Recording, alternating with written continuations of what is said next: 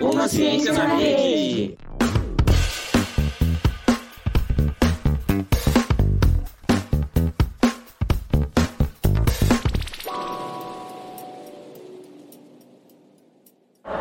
Oi, bom dia. Meu nome é Leonardo, sou aluno do Baltazar. Olá, meu nome é Nicolas. Eu sou o Marlon, sou aluno do Baltazar. Olá, jovem com mais de 14 anos que tá louco para entrar no mercado de trabalho.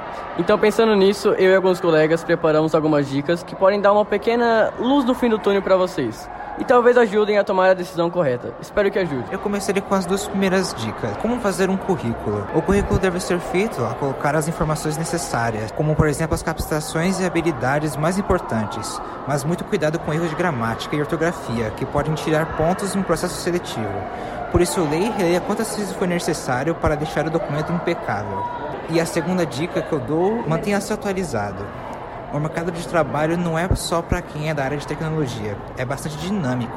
Por isso, o ideal é que o candidato se mantenha sempre atualizado.